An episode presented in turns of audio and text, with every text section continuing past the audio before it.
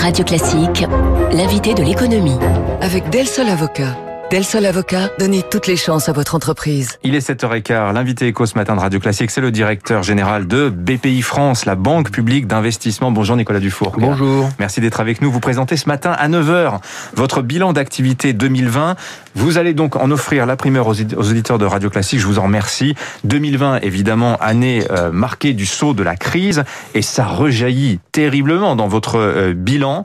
Euh, à voir les chiffres d'activité, on se dit vraiment une année totalement anormal que nous venons de passer. Si vous deviez résumer 2020 chez BPI France, Nicolas Dufour, qu'est-ce que vous diriez?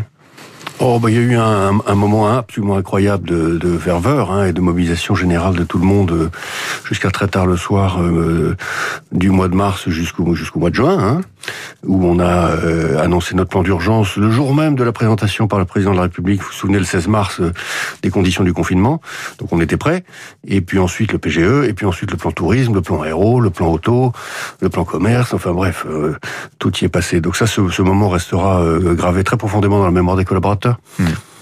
Hmm. BPI, on dit banque, banque, mais c'est pas tout à fait une banque, ça fonctionne pas tout à fait de la sorte. Vous faites plein de choses. Hein. Vous faites des prêts, vous faites des aides, vous faites des bourses, de l'investissement en capital, du soutien à l'innovation. Il y a aussi de la formation pour les dirigeants, des assurances euh, à l'export. Sur chacun de ces métiers, dans les chiffres du, bilan 2020, on voit que l'activité de BPI a, véritablement explosé. Hein. Oui, oui, absolument. On en très très forte croissance sur, sur tous les métiers, les métiers du conseil en particulier, de, euh, en dépit du fait qu'on a été obligé de passer en digital pendant une bonne partie de l'année les entrepreneurs sont très très en demande de prestations de conseil, c'est très clair.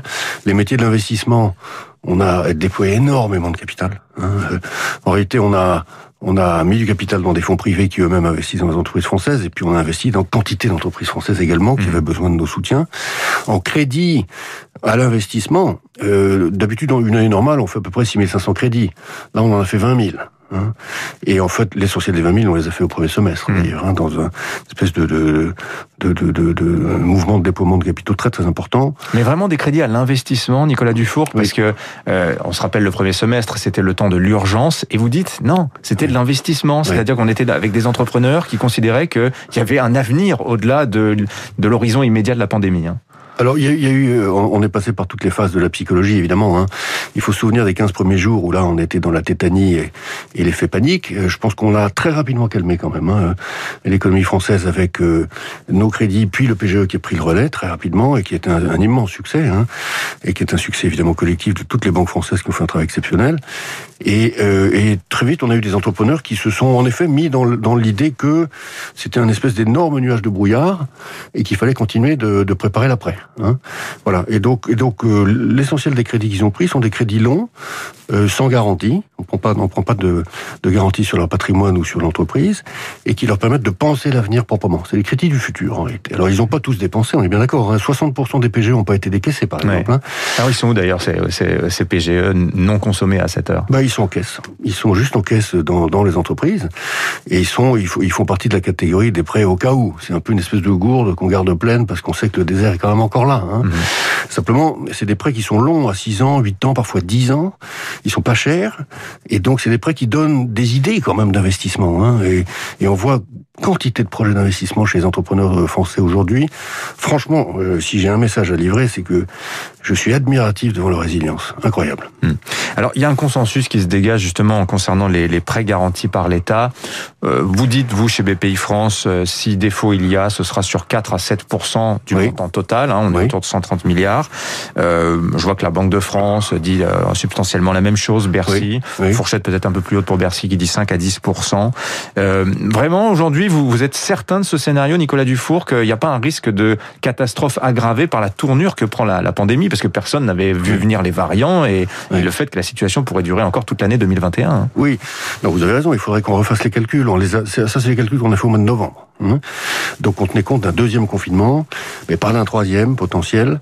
Et euh, mais on avait quand même en tête une, un, scénario de premier semestre 2021, euh, passez-moi l'expression, mais en, en, peau de panthère, quoi. Hein, et une stabilisation à l'été simplement. Bon, c'est les calculs qui sont faits euh, de manière très très très mm, puissamment algorithmique, si je puis dire. Hein, donc et avec deux méthodes différentes d'ailleurs, la méthode BPI France, la méthode Banque de France, on arrive à peu près au même résultat. Mhm. Non, moi j'ai jamais cru qu'il y aurait un taux de défaut considérable sur le PGE, pour être très franc. Hein. Je, je, je, je, pense que l'immense majorité des PGE, notamment les petits, seront, euh, seront remboursés. Hein. Mmh. Pas forcément d'ailleurs en mai qui vient. Je pense que à la fin des fins, on va s'apercevoir qu'une entreprise sur deux va garder son PGE sur la durée, sur six ans, mmh. peut-être même plus, hein, puisque Bercy essaie de négocier huit ans. Et, et, ça fera une ressource, euh, de, au fond, de, de, de, milieu de bilan, euh, bon marché, rassurante pour l'entrepreneur, lui permettant de déployer son, mmh. son projet. Alors, j'ai plein de questions encore pour vous. Peut-être que je n'aurai pas le temps de toutes vous les poser. Euh, il y a cette polémique euh, qui naît en ce moment autour du financement de la recherche médicale. On dit qu'elle décroche cette recherche euh, médicale. Tout à l'heure, Franck Mouton, le président de France Biotech, disait bah, BPI, ils ont été là quand même l'an dernier. C'est 200 millions qu'ils ont injectés dans mmh. toutes les biotech françaises pour la recherche de traitement, etc., etc. 200 millions. Est-ce que ça vous paraît suffisant? Est-ce que c'est le, début d'un thème d'investissement majeur pour BPI France dans les Alors, années à venir? Merci, merci de poser la question. En réalité, la, la, la biotech est un thème permanent d'investissement de, de, la BPI depuis sa création. Hein. On a, euh, on a d'abord euh, investi très fortement dans les fonds privés français. On a engendré la création de nouveaux fonds privés de capital investissement, de capital risque, qui eux-mêmes investissent dans des dans des startups. Avec l'effet de levier, hein, c'est ça, l'argent public faisant venir l'argent privé. Avec hein. un effet de levier très important. Donc ce que nous avons mis dans les fonds privés représente à peu près 5 milliards d'euros avec l'effet de levier. Et sur les 5 milliards d'euros, il y en a encore 4 qui restent à dépenser. On appelle ça la poudre sèche dans le langage. Hein. Donc il y a de l'argent dans les fonds privés de biotech et de medtech français euh, qui sont le, des, des, grands noms que chacun connaît, hein, pour être déployés sur les startups françaises. On a, on a financé directement au travers de notre propre fonds et puis indirectement au travers de ces fonds-là à peu près 250 startups de biotech. Hein. Donc il y a un très très bel écosystème. Ça, il n'y a pas de doute. Mmh. Euh, il y a par ailleurs un, un, le programme des investissements d'avenir qui nous permet de déployer aussi des subventions. Voilà. Alors c'est vrai que le programme d'investissement d'avenir n'est pas conçu, n'était pas construit jusqu'ici pour déployer 500 millions euh, d'un coup au profit d'une société qui nous dit avoir un, vaccin en phase zéro et qui a besoin de construire son usine, de financer ses essais cliniques hein, et de financer euh, euh, sa première précommande de, je sais pas, 100 millions de doses. Hein. Ça, ça n'existait pas. Voilà. C'est l'histoire de Valneva que vous venez de raconter, Nicolas Dufour. Je raconte l'histoire de Valneva en particulier, effectivement. Mmh. Donc, donc ce système-là qui consiste à mettre d'un coup euh, tapis vert complet pour tout faire, construction de l'usine, précommande de vaccins, financement des essais cliniques à partir de la phase zéro, ce système n'existe, enfin en tout cas ne fait pas partie de la boîte à outils de BPI France. Mmh. Alors, il y a un sujet aussi intéressant. Je rappelle, euh, fin septembre, vous avez lancé un fonds de fonds baptisé Entreprise 1. Oui. Euh, ce fonds de fonds agrège en fait les, les, le portefeuille de plusieurs fonds en un seul. 1500 lignes, hein, c'est quand même extrêmement important. Et surtout, il est ouvert aux Français, le private equity pour tous, avec un ticket d'entrée très bas, 5000 euros. Où est-ce qu'on en est? Puisque le sujet important cette année, c'est aussi mm. flécher cette épargne oui. massive que les Français ont accumulée l'an dernier vers l'économie réelle. Est-ce que ça fonctionne? Oui, alors on est très content parce que ça fonctionne effectivement. L'idée, pour ceux qui nous écoutent, c'est que bon, ils s'achètent une sorte de SICAV, hein, et dans cette SICAV, il y a 1500 PME et start-up françaises. Voilà. Il y a la liste. Euh, on sait où elles sont, dans quel département, dans quel secteur. Voilà. C'est des entreprises dans lesquelles euh, les, les, les fonds partenaires de BPI France ont investi euh, il y a 3-4 ans en général, hein, et qui seront vendus dans 3-4 ans. Voilà. Donc euh, vous gardez ce produit pendant 5 ans, il est fixé, il est, il liquide pendant 5 ans, et au bout de 5 ans, on vous le rend avec euh, un multiple qui va être assez significatif. Vous disiez 5-7% de rendement annuel à peu près. Hein voilà, entre 5 et 7% de rendement net oui. euh, annuel.